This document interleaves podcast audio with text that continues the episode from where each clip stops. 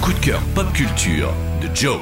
Aujourd'hui, gros coup de cœur gaming et un coup de cœur qui s'étend sur plus de 30 ans puisqu'on va parler du jeu vidéo Return to Monkey Island, la suite d'une saga culte, Monkey Island, initiée en 1990. The Secret of Monkey Island, c'est l'un des meilleurs jeux d'un genre qu'on appelle le point and click, hyper populaire sur PC à la fin des années 80 et début 90. Ce sont des jeux qui proposent souvent des aventures à énigmes qu'on doit résoudre en interagissant avec des éléments du décor ou en discutant avec les personnages que l'on croise.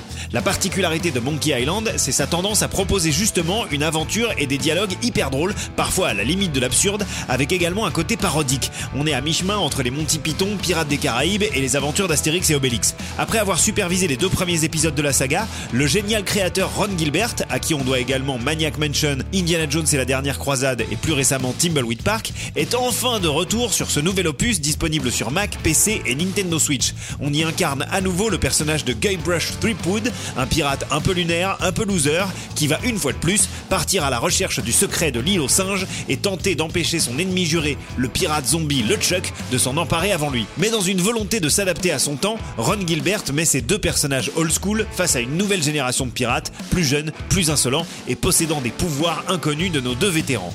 Ce nouvel épisode parfaitement accessible aux personnes qui découvrent la saga fait parfaitement le lien entre le passé et le présent en faisant revenir des personnages emblématiques tout en en présentant de nouveaux. Les dialogues et situations bourrés de et d'anachronismes sont souvent vraiment très drôles et le gameplay old school du point and click apporte une touche un petit peu rétro, un petit peu désuète qui colle parfaitement au ton nostalgique de l'histoire. Return to Monkey Island, c'est donc disponible sur Mac, PC et Switch pour 25 euros et à ce prix-là, ce serait vraiment dommage de ne pas partir à l'abordage. Retrouvez toutes les chroniques de WeFM en podcast sur wefm.fr.